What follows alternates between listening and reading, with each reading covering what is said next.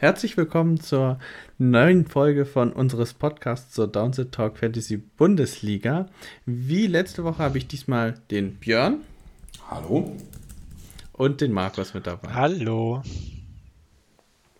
So, wir haben uns gedacht, weil uns die letzte Quarterback-Ranking-Folge, falls ihr die nicht gehört habt, hört gerne rein, so viel Spaß gemacht hat, haben wir uns gedacht, wir nehmen direkt gleich wieder auf.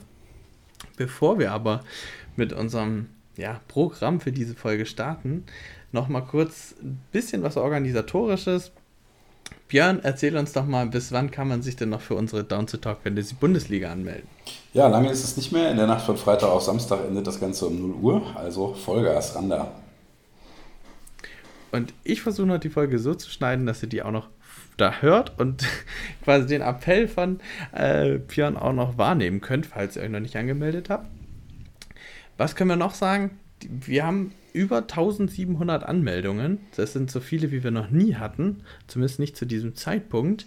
Ähm, das ist absolut krass. Äh, wir freuen uns auf die vielen, vielen Anmeldungen, die wir auch dieses Jahr wieder bekommen haben. Und dass wir weiterhin so einen großen Zulauf haben. Und ja, der Markus freut sich bestimmt auch schon, so viele Qualifikationsligen dann organisieren oder managen zu dürfen. Ja, ja, ja. Ähm, insofern, das wird auf jeden Fall ein Heidenspaß. Ähm, was auch ein Heidenspaß wird, ist, wenn man sich beim Charity Bowl anmeldet. Erzähl doch da, wie lange läuft da noch die Anmeldephase? Ja, der German Charity Bowl, der hat auch eine Anmeldephase und die endet dieses Jahr am 27.08. um 14 Uhr. Wer sich da anmelden möchte, kann das unter www.germancharitybowl.de tun. Da freuen wir uns natürlich über jede Spende, das hilft uns sehr. Ja, auf jeden Fall. Also spendet gerne und meldet euch da an. Oder zumindest versucht euch anzumelden. Es schaffen ja nur, wie viel? 120 Spieler? Ja, fast 130 sind es dieses Jahr. Normalerweise haben wir 132 Spieler in den elf Ligen. Ähm, aber wir haben aufgrund der Dammer-Hemlin-Situation ja letztes Jahr zwei Sieger gekürt und nicht nur einen. Und die haben beide einen sicheren Startplatz in den elf Ligen irgendwo. Genau, also sichert euch nochmal einen Platz. Ähm, es geht hier nicht nach Schnelligkeit, sondern eben nach der gespendeten Summe. Also schaut, dass ihr auch vielleicht nicht nur 1 Euro spendet, sondern vielleicht ein bisschen mehr, um auch reinzukommen. Aber so viel sei es dazu. Jetzt kommen wir zum Thema der Folge. Ich weiß gar nicht, habe ich schon gesagt, was wir heute machen? Ich glaube tatsächlich nicht. Deswegen sage ich es, wir machen heute das Wide Receiver Ranking. Wir haben uns überlegt, eine Top 20 zu machen. Diesmal aber ohne Sleeper oder My Guys, die außerhalb der Top 20 sind. Da wollen wir mit den Running Backs zusammen eine separate Sleeper-Folge ähm, ja, noch machen. Oder hoffen wir, dass wir noch dazu kommen, auf jeden Fall. Ähm, ja, deswegen gibt es jetzt hier eine Top 20, weil im Gegensatz zu den Quarterbacks lohnt sich hier auch die 20 Spieler auf jeden Fall gut zu besprechen, weil die gehen ja eigentlich in den ersten zwei, drei Runden so in der Regel. Und ja, wir haben uns auch überlegt, ein bisschen was anderes zu machen bei der Quarterback-Folge. Bei der Quarterback-Folge wussten wir gar nicht, wo der andere den anderen gerankt hatte. Und wir hatten noch kein Konsens-Ranking vorbereitet. Für die Folge haben wir jetzt ein Konsens-Ranking und gehen das dann, wie bei den Quarterbacks, von hinten ähm, nach vorne durch. Ähm, und gerade hinten, denke ich, gibt es dann doch viele Überraschungen oder einige und nicht so viele Überschneidungen auf jeden Fall. Deswegen ja, soll ich noch was sagen oder sollen wir losstarten? Ich würde sagen, wir fangen direkt an. Steigen wir mit der 20 ein. Ja, der 20 gibt es aufgrund dessen natürlich nicht, weil wir haben jetzt jeder an der 20 gerankt und deswegen würde ich mit der 4, also wir haben unsere Top 20 gerankt und dann, um jeden Spieler mitzunehmen, würde ich mit der Platz 24 anfangen. Ähm, den habe nur ich drin, das ist Keenan Allen. Ähm, interessanterweise kann ich mich noch erinnern, in dem Twitch Stream, den wir zusammen mit Christian Lohr gemacht haben, ähm, ja, da war ich nicht so positiv, weil ich schon gesagt habe, ich finde den sehr verletzungsanfällig, aber gerade in Ligen wie diesen, ähm, die doch relativ klein vom Roster sind oder zumindest auch wenige Startplätze haben, finde ich, ist es halt eine richtig gute Alternative, weil er, wenn er spielt, halt viele Punkte macht. Die Frage ist natürlich, wie viel spielt er wirklich? Ähm, aber wie gesagt, das kannst du in so wie wir da, äh, bei Down to Talk spielen, aus meiner Sicht noch recht gut abfangen. Warum habt, sind die Verletzungen das Thema, warum ihr ihn gar nicht mit drin habt? Ja, zum Teil. Ähm, Vor allem habe ich ihn irgendwie nicht drin, weil ich das Gefühl habe, der, der Target Share mit Mike Williams, mit einem Quentin Johnson äh, wird so hoch, äh, dass er einfach nicht in meine Top 20 reingepasst hat. Ja, das kann ich ungefähr bestätigen. Äh, bei mir fällt er auch nicht weit raus. Das ist eh in dem Bereich alles sehr eng, ist bei mir die 25. Ähm, und ja, also Verletzungen plus Target Share äh, sind bei mir der Grund, warum er es nicht ganz geschafft hat. Dann gehen wir noch glatt zu Platz 23. Den habe ebenfalls nur ich mit dabei. Das hat mich ein bisschen überrascht. Äh, Mary Cooper habe ich auf Platz 19, ihr beide nicht drin. Äh, ich kann vielleicht auch noch mal hier kurz was sagen ich glaube, dass Deshaun Watson nicht so fürchterlich aussieht wie letztes Jahr. Und er ist halt schon die klare Nummer 1. Klar, da kam jetzt auch Elijah Moore dazu. Aber trotzdem, ich sehe das Receiver Core bei Cleveland jetzt als nicht allzu gefährlich an. Ich glaube, dass er da schon die klare Nummer 1 ist und viele Targets bekommt. Und ich muss sagen, ich habe mich sehr schwer getan, bei den hinteren Plätzen was zu finden, weil die, die letztes Jahr da recht weit vorne bei mir waren, wie Mike Evans oder Goodwin, so in der Richtung. Die habe ich dieses Jahr nicht in den Top 20 und deswegen musste ich da irgendwen reinpacken. Und der Mary Cooper, da sehe ich auf jeden Fall Potenzial, dass er die überholt und seine stabile Rolle, die er über Jahre hat, da festigen kann. Ich greife da gerne auf, was du eben gesagt hast. Der Quarterback, dessen Name nicht genannt werden darf, wird stabiler sein, sagst du. Das ist genau der Grund, warum er bei mir deutlich nach hinten rutscht. Da glaube ich nämlich überhaupt nicht dran. Gehe ich komplett mit. Also ich habe äh, Cooper auf der 22, nicht so weit quasi von meiner Top 20 weg. Ähm, aber ich sehe auch noch nicht, dass, ähm, dass dieser eben nicht genannte Quarterback äh, wirklich nochmal so liefert. Also man kann hier vielleicht nochmal sagen, letztes Jahr war er in der Season Average, also Emery Cooper, äh, jetzt auf Platz 15 mit 12,2 Punkten. Also eigentlich sogar ganz gut positioniert im Vergleich.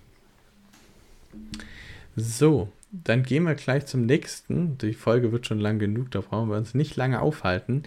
Äh, Terry McLaurin, den habe ich jetzt mal ausnahmsweise nicht mit drin, aber ähm, ja, Peter, äh, Björn hat ihn mit dabei und Markus auch. Björn hat ihn am höchsten auf Platz 19. Das ist korrekt. Das ist natürlich nur ganz knapp vor der 20 vom Markus. Äh, ich habe ihn deswegen höher, weil es einfach ein richtig guter Wide Receiver ist. Ähm, der spielt saustark und aus meiner Sicht hat er einfach nur die falschen Quarterbacks ähm, und das seit eigentlich der gesamten Karriere. Ähm, ich traue ihm zu, diese Saison trotzdem eine sehr gute Leistung zu bringen im Vergleich zu äh, zum Beispiel Murray Cooper. Mhm. Äh, ich habe äh, bei McLaurin so ein kleines bisschen Angst, dass wir äh, nochmal dieselbe Geschichte sehen wie bei äh, Robinson, äh, der die ganze Zeit eigentlich nur mit äh, schwachen Quarterbacks bei den Bears gespielt hat und mit seinem erst, ersten echten Quarterback er quasi hinten runterfällt. Ähm, aber trotzdem in der Konkurrenzlosigkeit, die er dort in Washington vorfindet, ist er definitiv die Nummer 1 und als Wide Receiver 1 konnte ich ihn nicht noch weiter hinterpacken. Ja, also ihr habt natürlich schon recht von der individuellen Qualität. Verstehe ich, dass man ihn hochhaben kann. Ich sehe halt einfach ein bisschen das Problem, dass ich den Quarterbacks in Washington nur bedingt traue. Und ähm, dazu kommt halt, dass ich Dotson eigentlich auch sehr stark finde und ich glaube, dass der halt als Nummer 2 auch vor allem einige Touchdowns äh, McLaurin klauen wird. Deswegen hatte ich ihn jetzt nicht mit drin. Aber ja, Gehen wir zum nächsten Spieler. Hopkins, den haben, hat Björn und ich nicht drin, aber Markus war etwas optimistischer. Ja, ähm, ich finde, äh, es gibt einen ziemlich krassen äh, Hopkins Disrespect, ähm, weil er immer noch die Wide Receiver 1 Waffe sein kann, äh, die er schon mal war. Äh, und ich sehe da nicht die gleiche Geschichte wie äh, bei einem Julio Jones, der zu den Titans geht und dann quasi seine Karriere ausläuft, sondern ich glaube, er kann noch mal ein bis zwei Jahre echt, echt ballen. Ähm, und selbst wenn die Titans eher laufen wollen, ähm, bin ich der Meinung, dass sich zumindest ein Fenster öffnet und ich ihn dort irgendwie äh, in den mittleren Runden schon aufnehmen würde. Deswegen ist er bei mir auf die 18 gekommen. Dann halte ich mal dagegen. Warum ist er bei mir rausgerutscht? Ich meine, wenn ich mir angucke, dass er letzte Saison nur neun Spiele gespielt hat, davor zehn. Äh, die Verletzungsgefahr ist immanent, das ist gar keine Frage. Der Mann ist auch 31, ist also schon ein gewisses Alter. Und wer weiß, wie Will Levis funktioniert. Hm. Ja, wenn Levis überhaupt spielt. Ich habe gehört, dass er ist sogar äh, äh, Willis über Lewis. Ähm, Levis. Jetzt heißt es auch schon. Äh, und vor allem steht ja noch aktuell noch als Starter Tannehill drin. Deswegen sind wir mal gespannt. Aber das Risiko ist mir auch für die Top 20 einfach zu groß, wenn der Reward auf jeden Fall da ist. Ähm, wo der Reward vielleicht nicht so da ist, aber ich habe ihn da einfach, weil ich Bock auf den Spieler habe. Ich mochte ihn schon sehr ähm, im College und war da echt großer Fan von und hatte ein bisschen gehofft, dass die Packers ihn damals gedraftet hätten. Haben sie nicht. Äh, sie haben sich für ja, andere Positionen entschieden äh, und nicht weiter äh, Rogers zu unterstützen. Mein Name ist Michael Pittman von den Coles. Äh, den habt ihr beide gar nicht mit drin.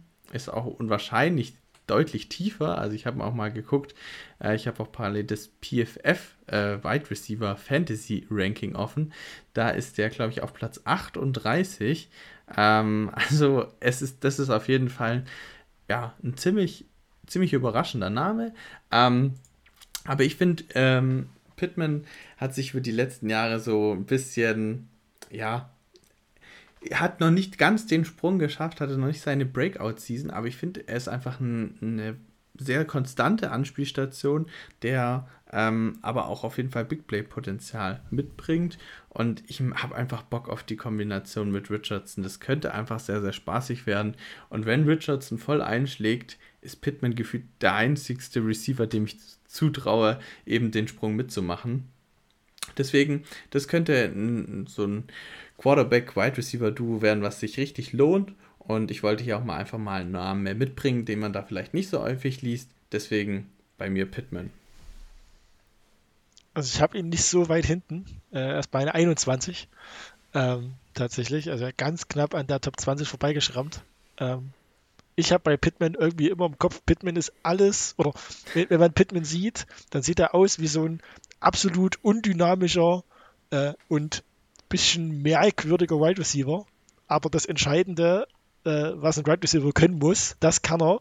Er hat einfach übelst gute Hände. Also wirft den Ball in seine Richtung und er fängt ja dieses Ding.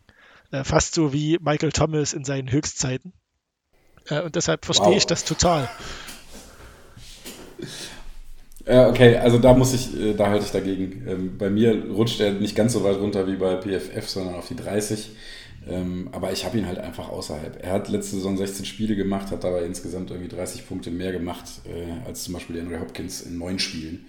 Ähm, ich traue dem Braten nicht und ich glaube nicht, dass er nächste Saison so wahnsinnig viel funktioniert. Man muss aber ehrlicherweise auch sagen, in dem Bereich so zwischen 20 und 30, das sind alles Nuancen. Das ist alles ganz nah beieinander und theoretisch austauschbar. Und wenn die Saison ein, zwei Wochen alt ist, kann das schon wieder ganz anders aussehen. Gerade in dem Bereich. Ja, auf jeden Fall. Also wie gesagt, das ist halt so mein Tipp, womit man auch ein bisschen auf die Schnauze fliegen kann, aber es könnte sich eben auch rentieren. Ähm, kommen wir jetzt zur geteilten Platz 19. Also Pittman war ja schon Platz 19. Ähm, da ist ne-, dann nämlich auch ein anderer Name, den nur einer drin hatte, nämlich Christian Kirk von den Jacksonville Jaguars. Ja, was soll ich sagen? Ich bin absoluter Trevor Lawrence-Believer. Äh, ich habe, da kann ich dann auch schon mal spoilern, es geschafft, Kirk und Ridley auf die 19 und die 18 zu packen, beide Jacksonville Receiver. Ähm, Christian Kirk ist Nummer 2. Ich glaube, die kriegen beide einen ordentlichen Target Share und werden dann dementsprechend auch gut abschneiden. Ja, also ich denke halt, wenn, wird einer von beiden gut sein. Deswegen fand ich es in deinem Ranking etwas überraschend, dass die bei dir auf 15 und 17 waren.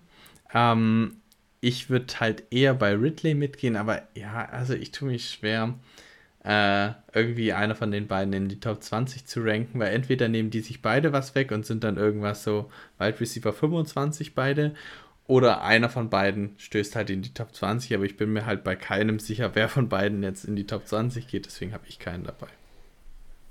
Vielleicht ist das genau der Grund, warum ich sie nämlich beide reingerankt habe. Aber bei Ridley bin ich mir halt auch nicht sicher. Nach den äh, anderthalb Jahren Auszeit kommt er gut wieder. Aber ich glaube, einer von beiden geht rein und dann habe ich mindestens einen Treffer. Möchtest du noch was ergänzen, Markus, oder sollen wir weitermachen? Wir können gerne weitermachen. Ich bin da voll auf deiner Wellenlänge. So, dann machen wir weiter. Das ist nämlich dann Ridley auf Platz 18. Das passt ja eigentlich dann ganz gut. Ähm, aber den hat äh, Markus immerhin auch dabei. Ich, wie gesagt, ebenfalls nicht. Ähm, ja, willst du noch was zu Ridley sagen oder sollen wir gleich den überspringen? Ja, gleiche Story wie gerade eben schon. Ähm, ich glaube auch, dass eher einer von beiden dem anderen die Targets klaut äh, aus Fantasy-Sicht ähm, und deshalb auch die Punkte wegnimmt. Und ich gehe hier auf den, auf den Shot, dass der mögliche Nummer 1 Receiver Ridley äh, mehr, mehr Punkte aufs Board bringt als Kirk. Deswegen Ridley auf der 18, Kirk ist bei mir die, lasst mich nochmal nachschauen, äh, 29. Ähm, aber es kann am Ende auch genau andersrum sein, wenn Ridley nicht mehr der Receiver ist, der, der er mal war. Frage an dich: Wäre bei dir Kirk in den Top 20, wenn Ridley nicht zu den Jacksonville Jaguars getradet worden wäre? Wahrscheinlich wäre dann äh, Kirk genau auf der Position von Ridley, ja. Okay. So, dann gehen wir weiter hoch. Da haben wir jetzt Drake London von den Falcons. Ähm, den hat Markus auf Platz 16, ich auf Platz 18 und Björn auf Platz 20. Genau, also ich fange einfach mit dem, ja, mit dem Pro an. Warum habe ich äh, Drake London so hoch äh, im, Ver im, Vergleich zu so vielen anderen äh, in Mox oder auch jetzt bei uns in unserem äh, Konsens-Ranking? Ähm, ich glaube, dass gerade für Passcatcher die äh, Falcons Offense unterschätzt gut sein könnte. Äh, die Falcons tun im Augenblick alles dafür, dass ihr kompletter Ruf darauf ausgelegt ist. Wir machen ein, Heavy Run Game, wir machen kurze Pässe, äh, wir werfen Screens.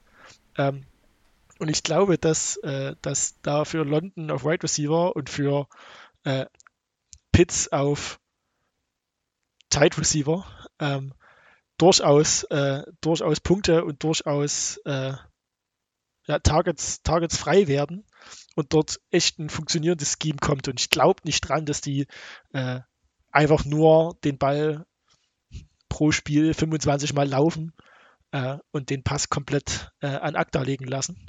Und Ende der letzten Saison hat man gesehen, London hat eine Connection zu seinem äh, jetzt neuen Quarterback.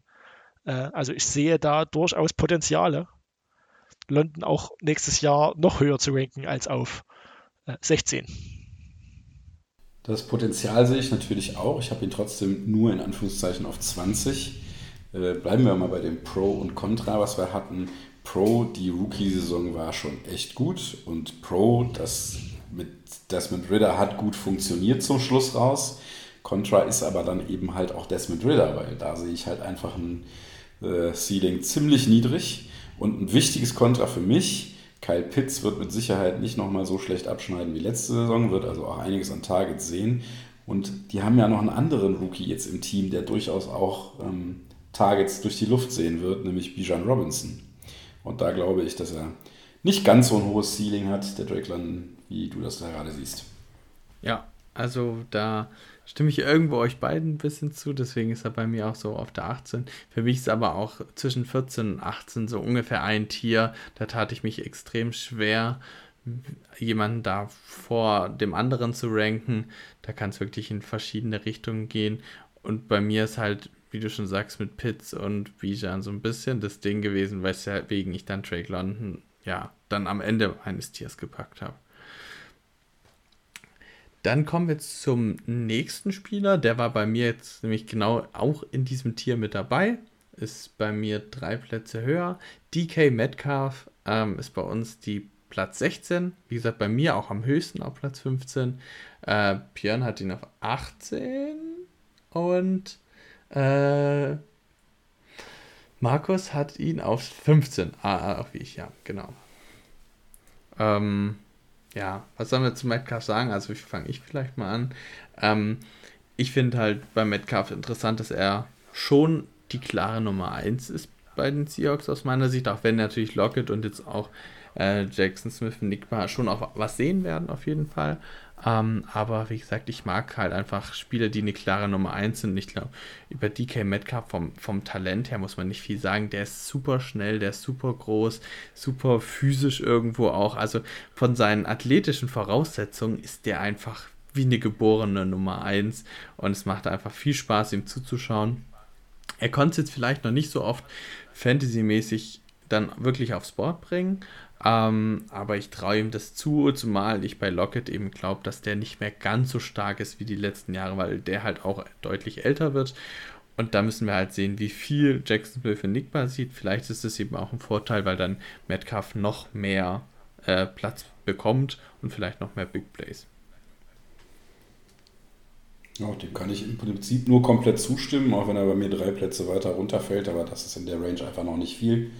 Ähm, vielleicht kann man noch dazu sagen, ähm, Geno Smith ist halt der Quarterback. Der hat letzte Saison echt gut gespielt und richtig viel gezeigt. Ich mag den auch und ich wünsche mir eigentlich sehr für ihn, dass er diese, diese Leistung wiederholen kann und sich jetzt in seinem doch ja schon eher fortgeschritteneren Alter dann doch mal etablieren kann. Aber so richtig glauben kann ich es noch nicht und das will ich erstmal sehen. Ansonsten habe ich aber auch nichts dagegen, DK noch ein bisschen höher zu ranken. Da kann ich vielleicht noch kurz anwenden. Der war letztes Jahr auf Platz 26 mit 10,6 Punkten im Schnitt. Ähm, ja, dann gehen wir zum nächsten Spiel, zu unserer Platz 15 und den habe ich wieder am höchsten, ähm, aber diesmal Markus am niedrigsten. Vielleicht spricht da auch unsere Fan Fanbrille Björn durch. Ähm, Du meinst wohl deine. es geht, Ranking da oben. Es geht nämlich um Christian Watson von den Packers. Ähm, den habe ich auf 12. Du, Björn, hast ihn auf 16, 16 und Markus hat ihn auf 17. Ähm, ja, soll ich wieder anfangen mit Schwärmen? Ähm, Unbedingt.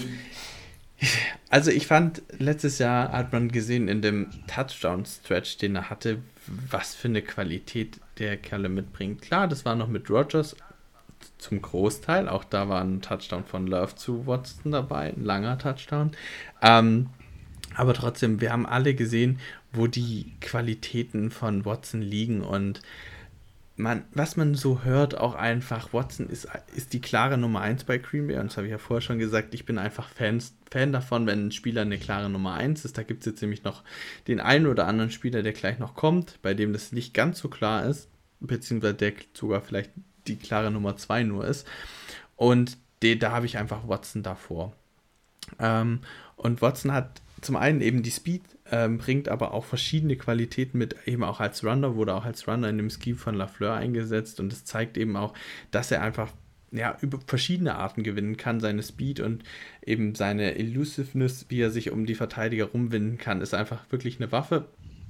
Und ja, ich traue ihm halt zu, dass das mit Love eben auch eine Quarterback-Wide-Receiver-Kombination gibt, die wir so noch nicht gesehen haben. Und deswegen Watson ein bisschen unterschätzt aus meiner Sicht ist. Ähm, auch hier einfach wieder eine Möglichkeit, dass man einen Stil landet, weil man ihn in Runde 3, 4 kriegt, aber er dann abschließt wie die Wide Receiver, die in Runde 2 oder 1 gehen. Oder zumindest sagen wir, die in Runde 2 gehen, ist vielleicht ein besseres Ding. Und deswegen sehe ich eben Watson ein bisschen höher, verstehe aber auch die Risiken, die es gibt. Und da kann ja Markus gleich noch vielleicht was erzählen. Genau, also äh, du hast im Grunde genommen schon äh, angefangen, das Argument aufzuführen, warum ich ihn Anführungsstrichen nur auf 18 habe. Äh, und so wie du sagst, er wird unterschätzt für Runde 3, äh, würde ich sogar so weit gehen zu sagen, er wird überschätzt für Runde 3.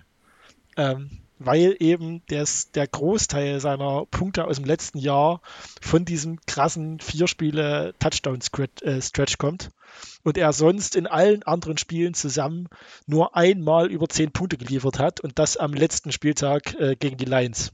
Ansonsten war er immer unter zehn Punkten, hat fast immer maximal vier Bälle pro Spiel gefangen, äh, mehr Targets bekommen, aber weniger gefangen. Ähm, und deshalb bin ich, glaube ich, ein bisschen, ein bisschen skeptisch, äh, inwieweit eine Season mit äh, drei Touchdowns, zwei Touchdowns, zwei Touchdowns fast hintereinander äh, so wiederholbar für ihn sind. Ähm, genau, deswegen bei mir nur auf 18, weil man muss es ernst nehmen und natürlich kann es sein, er liefert nochmal genauso ab oder etabliert sich als tatsächliche Nummer 1 Waffe bei den Packers. Aber ich bin da eher, eher kritisch und vorsichtig äh, und hätte wahrscheinlich auch Hemmungen, ihn tatsächlich in Runde 3 zu nehmen. Die habe ich tatsächlich nicht, einfach wegen der großen Upside. Äh, ich bin aber generell bei deiner Argumentation dabei, Markus. Finde das auch alles richtig, was du sagst. Auch dieser Touchdown-Stretch, der ist halt sehr auffällig. War natürlich dann vier Spiele am Stück vor der Bay und bevor es dann auch klar war, dass man nichts mehr mit den Playoffs zu tun hat, ähm, wo er dann wieder ein bisschen runtergestuft wurde. Was ich noch ergänzen würde, er hat halt jetzt Jordan Love. Das ist für mich eine absolute Wildcard. Dem traue ich durchaus zu, ein guter Quarterback zu werden. Aber das will ich auch erstmal sehen, auch mit der Fanbrille auf, wo ich mir natürlich wünschen würde, dass er der legitime Nachfolger von Favre und Rogers wird. Das wäre natürlich ein Träumchen. Ähm, ich glaube aber noch nicht dran. Was ich aber glaube, und das ist auch der Grund, warum ich ihn höher als McLaurin habe, ähm, da steht Matt LaFleur an der Seitenlinie und wird wahrscheinlich diese Saison wieder Plays callen. Und aus meiner Sicht wird da auch einiges am Gamescript sich ändern im Vergleich zu der, der Saison oder den Saisons, wo, mit, äh, wo Aaron Rodgers noch mitgemischt äh, hat. Mhm. Er ist ein guter Punkt. Also ich wollte auch noch erwähnen, also Watson hatte, was Touchdowns angeht, mit neun Touchdowns auch eine sehr krasse Saison. Also es gab nicht viele Rookie-Wide Receiver in der Geschichte der NFL, die in der Rookie-Saison neun Touchdowns hatten. Ich glaube, äh, irgendwas zwischen 12 und 20 Wide Receiver waren das überhaupt nur. Äh, unter anderem Chase. Aber von den aktuellen gibt es da gar nicht so viele, die da drin sind. Das wollte ich nochmal erwähnt haben. Und äh, was ich eben auch nochmal sagen wollte, ist, das vielleicht das Wide Receiver Core bei, bei den Packers nochmal hervorzuheben. Wir haben Romeo Dubs, der aktuell die Nummer 2 ist, der Fifth Round Pick letztes Jahr war. Wir haben äh, Jaden Reed, der dieses Jahr Third Round Pick war. Und ja, alles drumherum. Second Round Pick? Second Round Pick war? War er nicht Second? Ich doch, doch, ich glaube, der zweite Second Round Pick der Packers war so. Genau. Ähm, und ja, dann gibt es natürlich noch Aaron Jones auf Running Back, der natürlich ein paar Bälle fangen kann und der Rookie Tight End Luke Musgrave, wo wir mal schauen müssen, wie viel der dann ja, wie schnell der eingebunden wird, das ist ja bei Titans immer die Frage, wie gut die gleich im Rookie-Jahr sind. Aber es gibt einfach keine Konkurrenz und er ist mit Abstand der Beste. Und ja, wie gesagt, ich sehe einfach noch massiv Targets einfach auf ihn zurollen. Und das ist halt ein Riesenvorteil. Ja, wir müssen dringend zum nächsten Wide Ja, da hast du ja recht. Ich zwei Packers-Fans und wir reden zehn Minuten. ich muss halt so viel schwärmen. Kann man nicht ändern. Ähm, Genau, dann gehen wir zum nächsten. Das war eben einer dieser angesprochenen Nummer 2 Receiver. Ähm, Higgins von den Bengals haben wir auf Platz 14. Ähm, und zwar alle, interessanterweise. ähm, ja, wollt ihr kurz was sagen? Ich habe so viel über Watson gesprochen. Also ich weiß, ich, ich sehe ja vor mir, wer, wer als nächstes kommt und ich glaube, man kann über beide, über die beiden folgenden Receiver sagen, also Higgins und der Unbekannte auf Nummer 13. Ähm, in fast jedem anderen Team wären die Wide Receiver 1. Ganz realistisch betrachtet. Ähm, und äh, ich weiß, man soll nicht oder man sollte nicht auf, auf Verletzungen wetten, aber dieses Glück, was die Bengals die letzten Jahre hatten, dass quasi fast dauerhaft ihre Wide Receiver äh, Waffen verletzungsfrei bleiben, äh, dieser Stretch kann nicht so weitergehen. Äh, und deshalb, äh, ich glaube oder ich, ich schätze, einer von beiden, also Jace oder Higgins, äh, wird sich dieses Jahr wohl verletzen. Und dann ist es halt ein, ein Blindshot. Äh, wen, wen zieht man und wer spielt die Saison durch? Deswegen Higgins als vermeintliche Right Receiver 1, Right Receiver 2 Waffe in dem Team absolut zu, zu beachten und deshalb meine 14. Ja, was soll ich sagen? Also Higgins als Nummer 2 wäre in vielen Teams lieber die 1, wie du schon gesagt hast. Äh, und ach, die Punkte, die er letzte Saison gemacht hat, waren ja selbst ohne Verletzung von äh, Chase echt gut. Ja, absolut berechtigt, den da hochzusetzen. Wir haben äh, noch mehrere Nummer 2, die jetzt in den Top 14 kommen. Aber äh, T. Higgins ist für mich ohne, ohne Zweifel einer der besten Wide Receiver der NFL. Kannst du doch gleich mit der nächsten weitermachen, Björn? Ja, der nächste ist dann von äh, Philadelphia. Das ist Devonta Smith. Äh, für mich auch äh, an der Stelle ja, fast back-to-back. -back. Ich habe ähm, Devonta Smith auf 12. Äh, ich war letzte Saison total begeistert und ich glaube auch, dass die Eagles diese Saison nochmal so weit vorne mitspielen und das tun sie halt aufgrund ihres Passing-Games äh, auch. Und das ist ja ein super Spieler. Der hat bei mir die 12 geschafft. Bei dir, äh, Sebastian, ist er nur auf der 16. Deswegen landet er insgesamt auf der 13. Warum hast du ihn dann auch mal so, so signifikant, signifikant tiefer? Ähm, ja, also ich hatte vorher gesagt, ähm, 14 bis 18 ist so ein Tier. Den hätte ich also auch gut auf Platz 14, also vor T. Higgins setzen können. Ich bin eigentlich ein Fan von Devonta Smith, aber ich sehe halt schon, dass AJ Brown als klare Nummer 1 schon viele, viele Targets klaut und ich sehe einen leichten Decrease bei den Eagles im, im Passing Game und glaube, dass das nicht mehr so ganz so krass funktioniert wie letztes Jahr. Und deswegen bin ich bei Devonta Smith ein bisschen niedriger. Wie gesagt, ich sehe Nummer 2 Receiver in der Regel eh ein bisschen kritischer. Und äh, bei den Eagles gibt es eben auch genügend andere Waffen, zum Beispiel auch als Goddard. Und auch das Run-Game ist ja immer prominent und auch Hertz läuft ja selber, äh, gerade äh, was die Touchdowns angeht, auch viel. Deswegen, ja, bin ich da nicht ganz so hoch, aber wie gesagt, auf 14 oder sowas, 13, hätte ich mich jetzt auch nicht riesig beschwert. Gehen wir zum nächsten. Das ist jetzt mal keine Nummer 2, äh, zumindest hoffentlich, sage ich jetzt mal. Ähm, Chris Olave von den Saints. Ähm, ja, den hat Markus sogar noch deutlich höher als wir auf Platz 9. Äh, ich und Björn haben ihn gemeinsam auf Platz 13. Ja, also Platz 9. Äh, ich mochte Olave schon letztes Jahr äh, im Draft. Ich mochte ihn die ganze Saison über. Äh, ich finde äh, ihn in dieser Offense eigentlich klar die Nummer 1.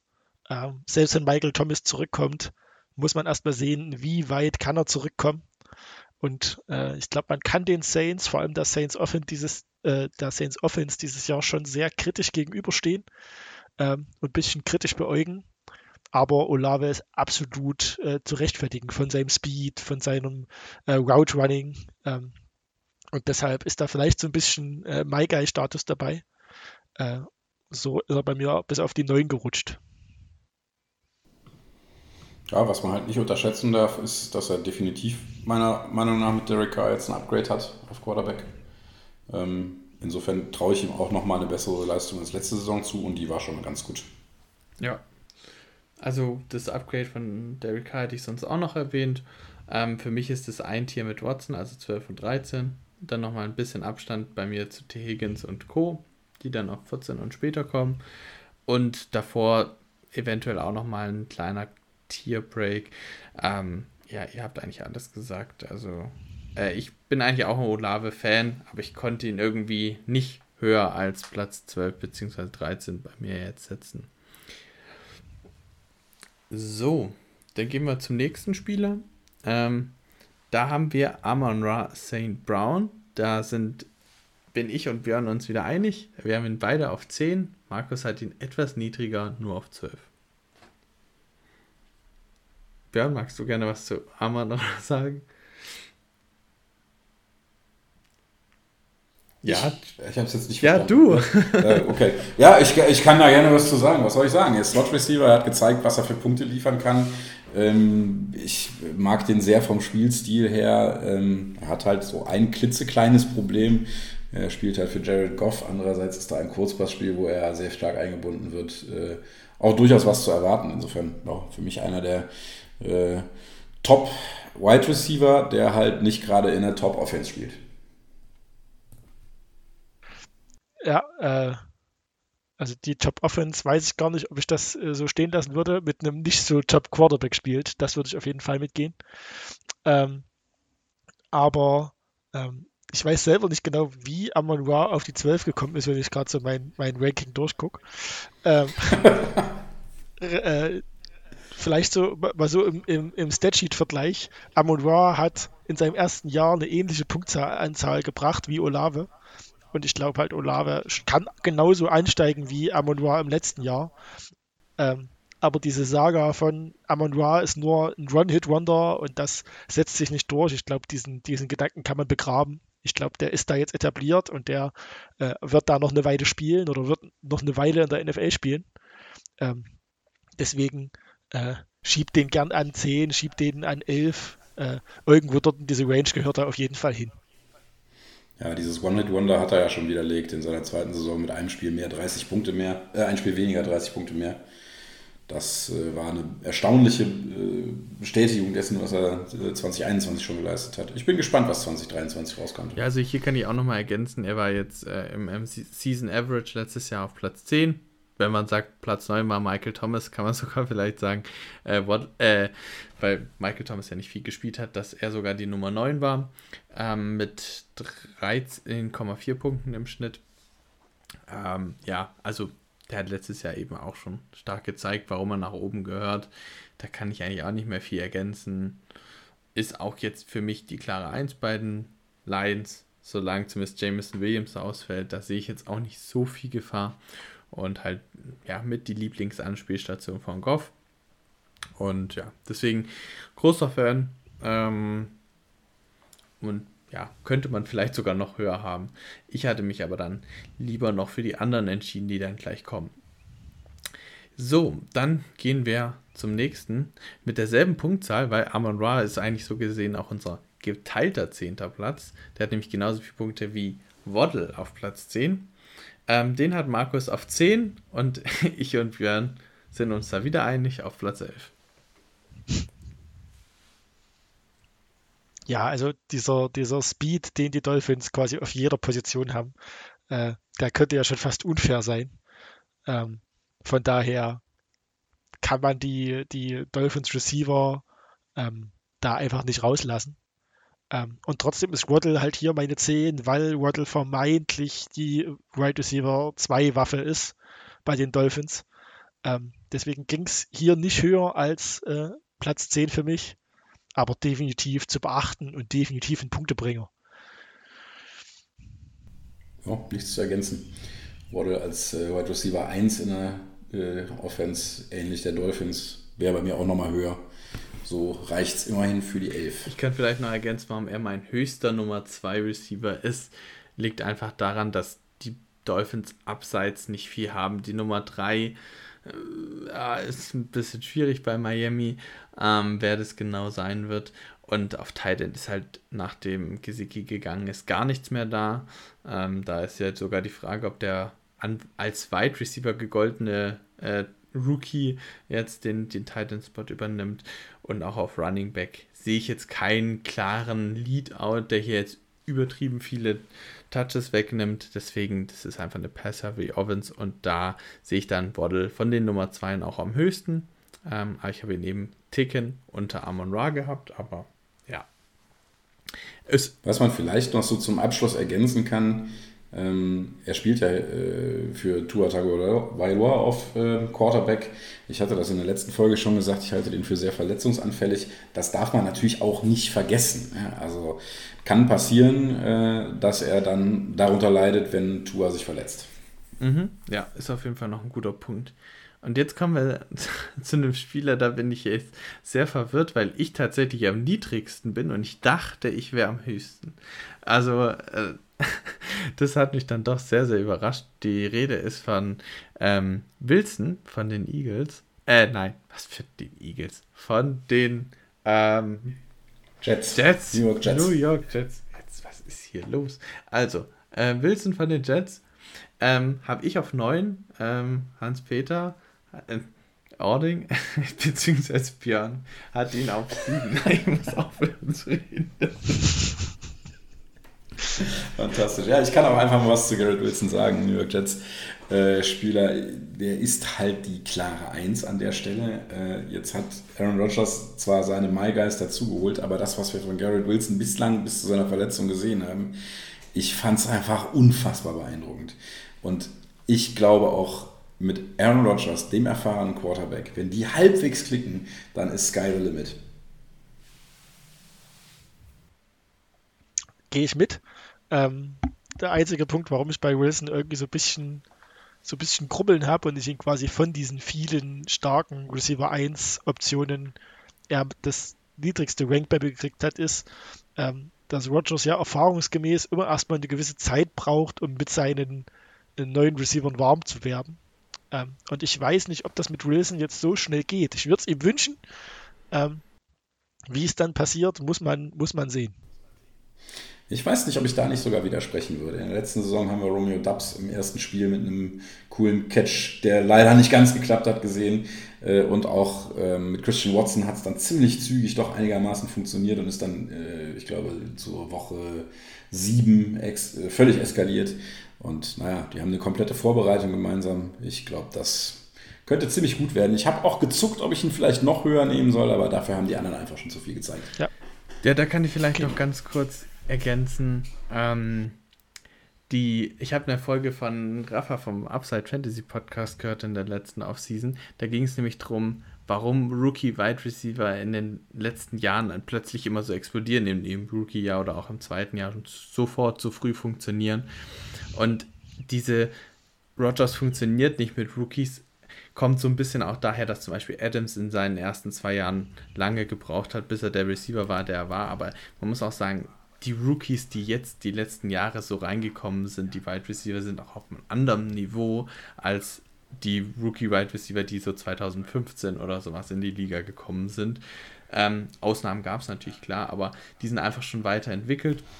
Und da sehe ich eben auch Garrett Wilson und ich sehe auf jeden Fall jede Kombination und freue mich da auch echt, das zu beobachten, wie das sein wird in der kommenden Saison.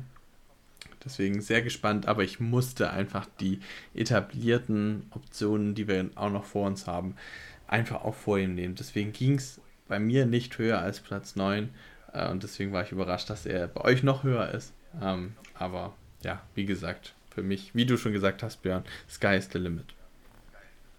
Aber den Betrachtungswinkel mit den Qualitäten der Wide Receiver vor fünf Jahren, das finde ich sehr spannend. Da bin ich noch gar nicht drauf gekommen. Das äh, ist ein gutes Argument. Ja, deswegen dachte ich, musste ich noch mit reinbringen. Ähm, dann kommen wir zu unserer nächsten Position auf Platz 8. Äh, übrigens genauso viele Punkte wie Wilson, also auch Wilson ist so gesehen die geteilte 8. Ähm, ist CD Lamp von den Cowboys. Ähm, ja, ähm, Markus hat ihn auf 7 und Björn auf 9. Ich auf 8. Äh, wir sind da auch nicht so weit auseinander, denke ich. Genau, wir hatten es ja schon in der, der Quarterback-Folge. Ich glaube, dass dieses Jahr äh, ein Bounceback-Jahr von äh, Prescott werden könnte. Ähm, und da spielt Lamp definitiv eine Rolle. Ähm, mit einer soliden Waffe als Wide Receiver 2 bei den Cowboys mit Cooks. Ähm, mit Lamp einfach, der weiterhin Talent hat und der weiterhin ähm, einfach eine, eine, sehr, sehr gute äh, Waffe sein kann oder ein sehr, sehr gutes Target, ein sehr, sehr sicheres Target sein kann. Ähm, ich habe aber ein bisschen Angst vor äh, Cowboys-Spieler draften, äh, wie die die Saison liefern. Äh, das letzte Jahr hat mich so ein bisschen versöhnt mit allgemeinen äh, Cowboys-Spieler nehmen und dann äh, auf Produktion hoffen und deswegen ist Lamp bei mir die 7 geworden. Bei mir ist er hinter Wilson gerutscht auf die 9. Es ist wirklich alles ganz, ganz knapp beieinander. Äh, aber ich habe da so als Tiebreaker gesehen, dass sie die Lamp einfach als Konkurrenz noch einen Brandon Cooks und einen Michael Gallup hat und vielleicht sogar ein bisschen Tony Pollard. Und na, wenn man dann noch sieht, dass ich Andrew Rog äh, Quatsch, Aaron Rodgers Believer bin und Dak Prescott nicht diesen krassen Bounceback zutraue, dann sehen wir halt den Unterschied zwischen Platz 7 und Platz 9. Ja, also ich kann jetzt nochmal von den Stats von letztem Jahr vielleicht berichten. Also Arman Ra hatte ich ja gesagt, quasi die neuen letztes Jahr äh, mit 13,4 und dann gab es halt einen Riesensprung zu CD Lamb mit 14,6 Punkten, also 1,3 Punkte mehr pro Spiel, war auf Platz 8. Und äh, ja, kurz etwas weiter da vorne war dann eigentlich auch unser nächster Platz. Äh, nein, ist gar nicht unser nächster Platz, der kommt später noch, den habt ihr nicht viel höher, aber es wäre dann mein nächster Platz. Ähm, der nächste Platz, nämlich bei uns, ist eine arrivierte, ein arrivierter Spieler, ähm, nämlich Devonta Adams. Äh, und ja, Björn und ich, wir alte Packers-Fans, ähm, haben den dann auf 6 gehabt und Markus ist ja der ganz kritische, deswegen würde ich auch gerne mit Markus anfangen. Markus hat ihn nämlich nicht bei seinen Top 10, er glaubt ja ein richtiges Down-Year, er hat ihn auf 11. Ja, äh, ich habe Adams auf der 11 und das nicht, weil ich äh, kein Adams-Believer bin oder nicht an sein Skillset glaube. Äh, ich habe für mich einfach eine, eine, kleine Tabelle gemacht oder ein kleines, eine kleine Zusammenstellung von all den Receivern, die wir jetzt so genannt haben. Äh, wer hat aus meiner Sicht äh, den schwächsten Quarterback an seiner Seite und wer hat aus meiner Sicht das schwächste Offensive Scheme an seiner Seite? Äh, Und da sind bei beiden, bei beiden Punkten für mich relativ klar die Raiders rausge, äh, rausgestochen. Also ich hatte viele Jahre als, als Fan äh, Jimmy G mehr oder weniger zu ertragen. Ähm, und ich glaube, Jimmy G ist nicht dazu in der Lage, eine Wide Receiver 1 Waffe so zu targeten, wie er es verdient. Ähm, geschweige denn kann es dieses Scheme oder dieses Team bei den, bei den Raiders. Und so kam Adams bei mir auf die 11. Tja, was soll ich sagen? Also, vielleicht hole ich einfach mal den kleinen Ticken mehr aus. Die Ranking-Folge von Adrian und Christoph für die Wide Receiver sieht Davante Adams mehr oder weniger auf Augenhöhe äh, mit den beiden Top-Receivern unter den ersten drei Plätzen, glaube ich. Das heißt also, als einen der besten Wide Receiver, der drei besten Wide Receiver der ganzen NFL. Ähm, das sehe ich auch so. Das hat er jetzt über Jahre eigentlich bewiesen. Ähm, und insofern ist das für mich sogar schon ein Downgrade, den auf 6 zu setzen. Das hängt auch mit Jimmy G zusammen, aber der ist halt immer noch ein Game Manager, der ein äh, Team zusammenhalten kann und der über 17, 18 Spiele ähm, durchaus auch einem Davante Adams zu richtig guten Punkten verhelfen kann. Ja, also was soll ich sagen? Also Devonta Adams war für mich jahrelang der beste Receiver ähm, und wurde jetzt halt von Jefferson schon abgelöst, würde ich sagen. Aber Adams ist einfach unglaublich stark. Also das Einzige, was Adams eigentlich limitiert, ist, dass er nicht wirklich schnell ist. Also er hat ein ordentliches Speed, mit dem man spielen kann, aber es ist jetzt nicht, dass er damit gewinnen kann. Aber in Route Running, in sichere Hände, er kann überall auf dem Feld stehen und wie gesagt, wie er einfach Spieler ja, nicht austanzen kann im Klassischen, aber er ist einfach durch seine Technik so stark. Das finde ich eigentlich so überraschend. Also er ist jetzt nicht unbedingt fluky oder athletisch, das ist er nicht, aber einfach von dem, wie sein ganzer Prozess ist, einfach sehr weit, oder beziehungsweise sehr weit, einfach für mich so die Benchmark, die es zu knacken gilt. Und das gibt es eben auch in Fantasy wieder. Er war letztes Jahr Wide Receiver 4 mit 16,7 Punkten, also zum Beispiel nochmal 2,1 Punkte stärker als CD Lamb zum Beispiel. Ähm, und das, glaube ich, wird auch mit Jimmy G, auch wenn, ähnlich wie Björn gesagt hat, dann Downgrade da ist, deswegen auch auf Platz 6 bei mir äh, und nicht auf 5, 4 oder sowas. Ähm, ja, aber trotzdem wird der noch stark sein, es sei denn, er baut alterstechnisch ab. Aber deswegen, weil er eben eh nicht der athletischste ist, sehe ich da jetzt nicht so das große Problem wie jetzt bei anderen Spielern. Vielleicht so als kleinen Fakt am Rande. Ähm, wer sich dafür interessiert, was das bedeutet, technisch da so weit vorne zu sein, der sollte mal gucken nach dem Getaway von Adams. Der hat nämlich da eine ganz spezielle Technik. Der hat immer so einen kleinen Hüpfer, bevor mhm. er losrennt. Das sieht irgendwie merkwürdig aus, aber das ist im Moment, naja, zumindest letzte bis vorletzte Saison war das die effektivste Art, in eine Route zu starten. Der hat so oft schon drei, vier, fünf Schritte nach dem Snap einen Abstand zu seinem Verteidiger gebracht. Mit genau diesem Move. Das ist völlig irre, das hat noch keiner irgendwie vernünftig gestellt. Ja, sehr gute Ergänzung noch. Ähm, der war, wie gesagt, nur ganz knapp bei uns vor Lamp, äh, wenn man die Punkt oder die, die Platzierung zusammenzählt. Wer dann doch nochmal deutlich weiter vorne ist, ist bei uns Stefan Dix auf Platz 6. Ähm, ja, äh, ich habe ihn auf 5, bin damit am höchsten, ja, zusammen mit Björn. Und äh, Markus hat ihn nur auf 6. Ähm, ja, was wollen wir über den sagen? Wer will was sagen? Ich kann ja mal anfangen. Mhm. Für mich ist Stefan Dix auch einer der besten Wide Receiver der NFL und er hat halt Josh Allen als Quarterback und null Konkurrenz. Also er hat jetzt Dalton Kincaid dazu bekommen, aber auch der muss erstmal was zeigen. Ähm, ja, es, wenn es irgendwo gute Punkte gibt, dann wahrscheinlich bei Stefan Dix und denen, die danach noch kommen. Gehe ich genauso mit. Ähm, also äh, fast konkurrenzlos. Einziger Punkt, warum er bei mir bis zur 6 gekommen ist, ähm, von diesem großen Top-Tier. Ähm, äh, Dix ist ja schon ein sehr gefühlsorientierter Spieler. Also äh, geh ihn hart an, äh, lass ihn gegen den harten oder fast schon in Anführungsstrichen unfairen Defender spielen und man merkt sehr, wie seine, äh, wie sein Effort, wie seine Lust runtergeht. Ähm, das heißt nicht, dass er dann lustlos spielt, aber dass irgendwie so ein bisschen Elan, so ein bisschen Power fehlt.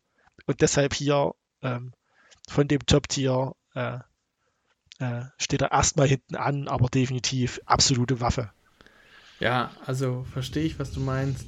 Äh, das haben ja auch Christoph Gregor und Adrian äh, in ihrem Podcast auch gesagt, als sie die Wide Receiver Ranking Folge gemacht haben, dass Dix manchmal ein bisschen untertaucht.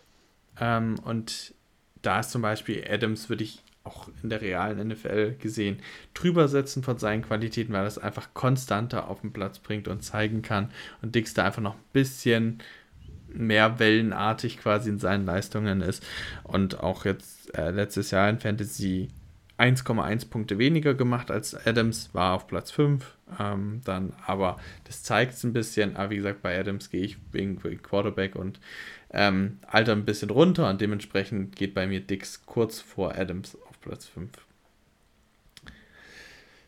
So, dann gehen wir zum nächsten Spieler. Jetzt unsere 5. Und der ist nur unsere 5, weil, ja, ihr habt den hoch, ich habe ihn niedrig. Also da sind wir mal wirklich doch ein bisschen stärker auseinander. Björn hat ihn nämlich auf Platz 3. Ähm, Markus hat ihn auf 5 und ich habe ihn sogar auf 7. Ähm, AJ Brown von den Eagles. Ich glaube, mit den Eagles habe ich vorher schon begründet, warum ich das nicht mehr ganz so stark sehe. Auch weil ich, wie gesagt, glaube, dass halt die Nummer 2 eben auch ein paar Targets von der Nummer 1 klaut. Ähm, und, aber sonst vom, vom Spielertypen mag ich AJ Brown sehr und ich mag auch diesen Fit bei den Eagles sehr und ich sehe auch das Potenzial und verstehe auch, warum Björn den auf 3 gesetzt hat. Aber jetzt lasse ich ihn mal selber sagen, was, äh, wieso er das ja, Match in Heaven ein bisschen sieht. Ja, Match in Heaven. Also ich sag mal so, mein Ranking habe ich natürlich von oben nach unten gebaut. Ähm, das heißt, ich habe den relativ früh auf die 3 gesetzt, weil ich total überzeugt von den Eagles bin, weil ich auch glaube, dass die äh, weiterhin Contender sind. Äh, ich spiele in der NFC, haben deswegen äh, da auch vermeintlich leichtere Gegner in ihrer eigenen Conference. Und ich fand es einfach total geil, was er letzte Saison gezeigt hat mit Holz zusammen. Ich glaube auch, dass er das nochmal abrufen kann. Es ist natürlich ein valider Punkt, dass äh, Devonta Smith ihm da ein bisschen was klauen könnte. Und ich sag mal so, vielleicht hätte ich, als ich Devonta Smith dann eingerenkt äh, habe, ihn auch nochmal ein, zwei Plätze runternehmen können. Habe ich nicht gemacht. Ja, also auch da, ne, in dem Bereich, äh, ich sag mal Platz 4, 5, 6, das ist bei mir ganz eng beieinander. Mhm. Ich kann mich nur anschließen bei euch. Ich bin ja genau der Mittelwert zwischen äh, 3 und 7 mit meiner 5. Ähm, garantiert wird, äh, wird Devonta Smith da ein bisschen reinfressen, aber äh, genau, ich bin da einfach bei Björn. Der ist, der, AJ Brown ist das, was er ist. Ähm, absolute Big Target Maschine, absolutes, absolut athletisch ähm, und deshalb definitiv nicht zu vernachlässigen.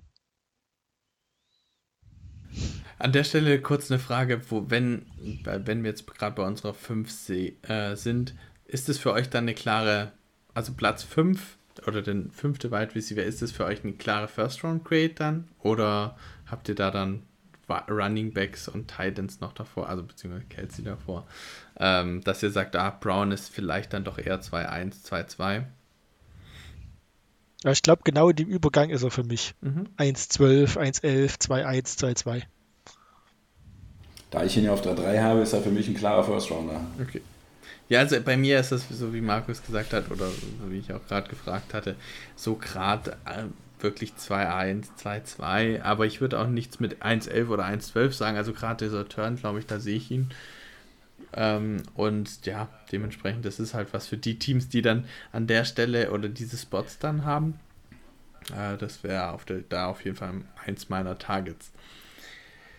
Wer vielleicht schon ein bisschen früher geht, ist unsere vier. Ähm, den sehe ich zumindest in Drafts häufiger etwas vor äh, Spot 10 im Draft, nämlich ähm, Tyreek Hill. Den haben wir alle auf der 4. Ich möchte zu Tyreek Hill aus äh, ja, Gründen nicht viel, besonders viel sagen. Ich, sportlich gesehen finde ich ihn sehr, sehr spannend. Ist halt für mich so ein Unicorn, das es so in der NFL auch gar nicht mehr gibt. Äh, oder ja, gar nicht gibt. So nicht mehr, äh, gar nicht gibt. Äh, durch seine Speed. Ähm, aber ja, vielleicht könnt ihr noch mehr dazu sagen, wenn ihr das wollt. Ich kann ihn ja mal so ein bisschen einordnen in äh, das, was du eben gesagt hast, von wegen Erstrunde zweite Runde. Bei mir ist er die 4 hinter AJ Brown und das ist dann genau der Bereich, wo ich sage, das ist vielleicht noch okay, den in der ersten Runde zu nehmen, ähm, aber eben eher am Ende. Und erfahrungsgemäß kriege ich ihn da nicht mehr. Ähm, ich würde mich dann aber auch freuen, wenn AJ Brown dahin fällt. Und viel mehr muss man zu Tyreek Hill dann eigentlich auch, glaube ich, gar nicht mehr sagen. Sehr gut, dann, dann gehen wir zu Cooper Cup. Der ist nämlich unsere 3. Der ist aber auch wieder, äh, ich sag's immer zu spät. Ähm, Hill ist nämlich auch unsere Nummer 3, weil äh, Cup und Hill genau auch gleich viele Punkte haben. Bei Cooper Cup bin ich und Markus etwas höher. Wir haben ihn nämlich als Nummer 2 und Björn sieht hier auch wieder etwas, das bisschen ganz anders, äh, hat ihn nur auf der 8. Ja, also doch. Björn, erkläre dich. Genau. Wie kommst du da drauf? Ja, ich verstehe den ganzen Hype um Cooper Cup nicht. Also erstens, er ist verletzt äh, gerade. Er hat vor, ich glaube, neun Tagen einen Hamstring erlitten, ist immer noch nicht wieder ins Training eingestiegen.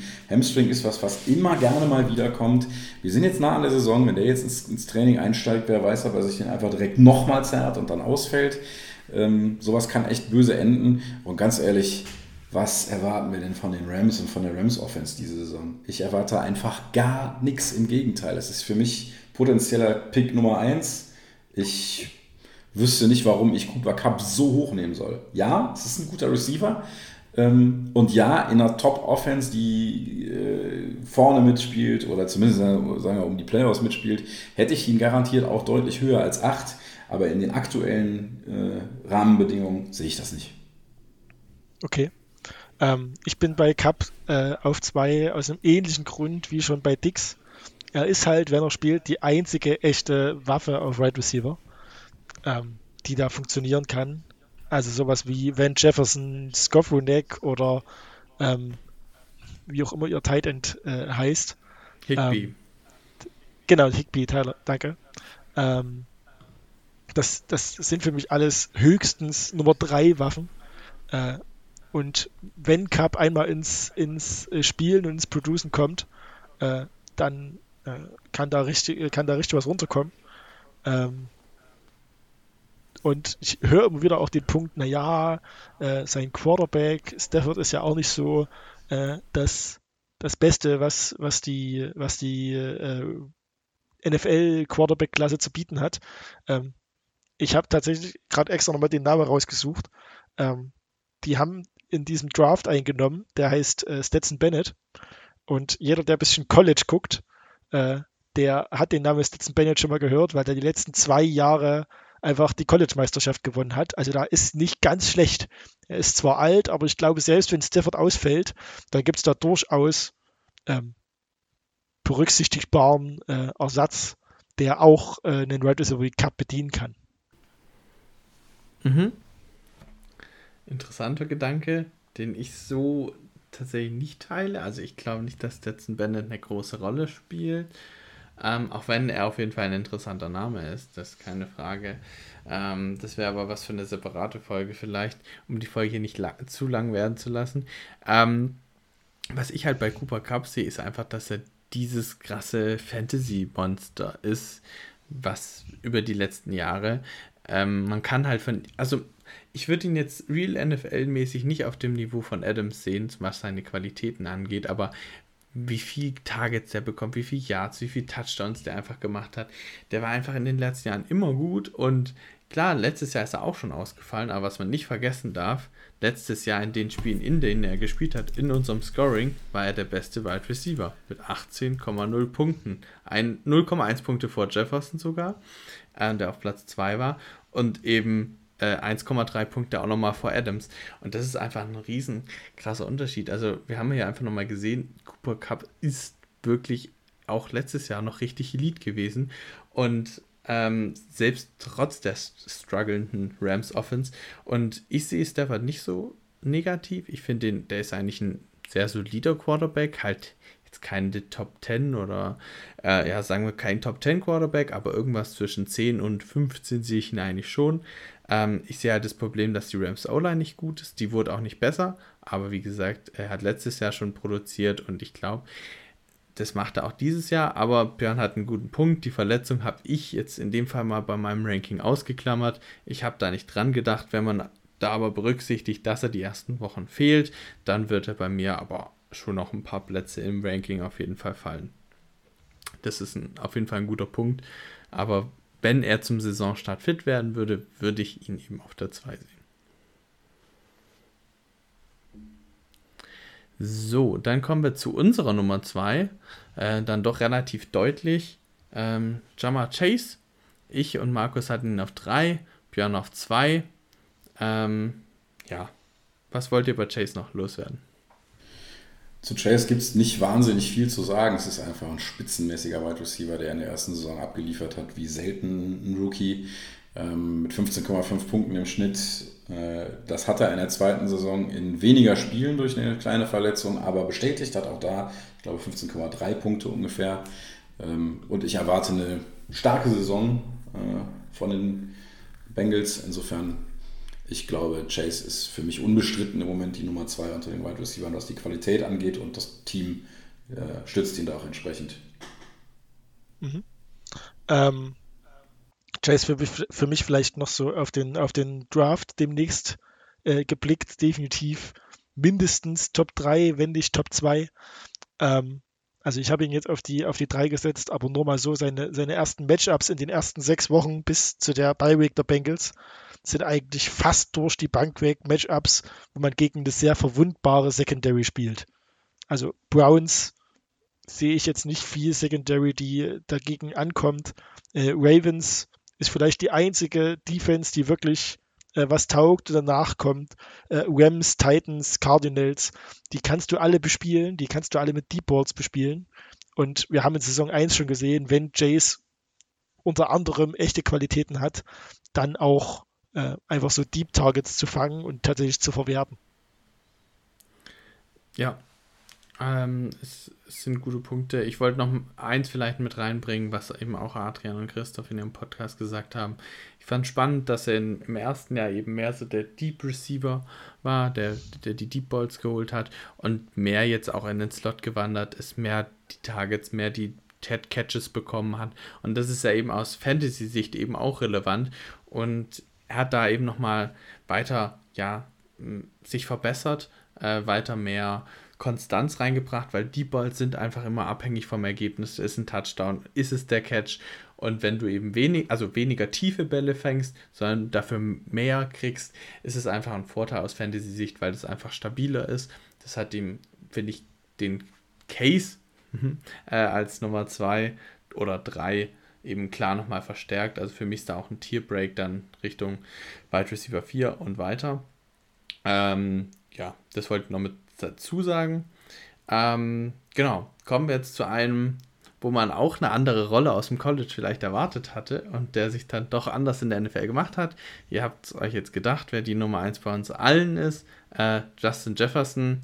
Ähm, ja, was gibt es noch über Justin Jefferson zu sagen? Er ist vielleicht von der Qualität der beste Receiver der Liga. Er ist aus Fantasy-Sicht richtig stark. Ähm, hat eine gute Offense, wenn vielleicht auch nicht die beste Offense, aber hat eine sehr gute Offense, ist die klare Nummer 1. Also viel zu kritisieren oder viele Punkte zum Rummäkeln habe ich nicht gefunden. Ich weiß nicht, wie es bei euch ist. Ich würde sogar noch unterstreichen, die Leistung, die er bringt, äh, bringt er nicht mit einem der Top 3, 4 Quarterbacks, sondern mit Kirk Cousins ja, ist auch ein guter, stabiler Quarterback und äh, ehrlich gesagt, nach der Netflix-Serie weiß ich gar nicht mehr, wie man noch äh, schlecht auf Kirk Cousins zu sprechen sein soll. Ähm, aber er ist halt einfach nicht der absolute Elite-Quarterback und das, das dann abzurufen, Jahr für Jahr, ist halt einfach geil. Genau, also Jefferson ist definitiv einfach die, äh, der Receiver, der, den es einzuholen gilt für alle anderen. Ähm, die einzige Sorge, auch da vielleicht noch, ähm, die ich dabei irgendwie immer habe, ist, wir haben jedes Jahr so irgendwie einen Spieler, zwei Spieler, die so ganz klar als das Top-Target, als der Top-Fantasy-Spieler äh, angepriesen werden. Also das waren schon JT ähm, ähm, für, den, für den Draft vor zwei Jahren. Ähm, und ich glaube, noch nie oder kaum ist mal ein Spieler dem gerecht geworden. Deswegen weiß ich nicht, inwieweit Jefferson dem gerecht werden soll. Und nichtsdestotrotz kommt man an ihm nicht vorbei, ihn allerspätestens an 1-2 zu nehmen. Ja, das ist auf jeden Fall ein fairer Punkt. Ich denke, äh, wir können ja generell nicht davon ausgehen, dass wir bei den ersten zwei Picks komplett versagen, weil es irgendwie blöd läuft. Und Justin Jefferson ist leistungstechnisch einfach ganz vorne. Was man auch echt nicht vergessen darf, ne, der spielt jetzt seine vierte Saison und ist 24. Also, das wird, glaube ich, also jetzt schon klar Hall of Fame First Ballot. Ja, also er ist auf jeden Fall auf dem Weg, alle Rekorde zu brechen, so in Richtung jüngster Spieler, der XX Yards oder XX Touchdowns erreicht hat. Ähm, das ist auf jeden Fall richtig. Also da spielt vielleicht auch nochmal das mit rein, was ich vorher meinte mit ähm, Rookie Wide Receiver, die im ersten Jahr sofort zünden und er ist eben bis mindestens so das Paradebeispiel dafür, er und Chase, wie krass die Re Receiver halt momentan auch äh, als Rookies performen können und wie schnell die sich in der NFL zurechtfinden. Und ja, also da bleibt einem wirklich nicht mehr viel zu sagen und dann kommen halt noch so One-Handed Catches wie gegen die Bills letztes Jahr, wo man dann auch nochmal gesehen hat, auch das ist seine Qualität. Also wie gesagt, es ist, äh, es ist äh, krass, was der kann. Ähm, absoluter Lieblingsspieler bei mir auch gewesen ähm, im College, kann ich noch sagen. Aber ja, ähm, das war unsere klare Nummer 1. Ähm, und das war dann damit auch unser Wide Receiver Ranking. Wie gesagt, äh, Sleeper gibt es diesmal keine. Dafür dann eine extra Folge.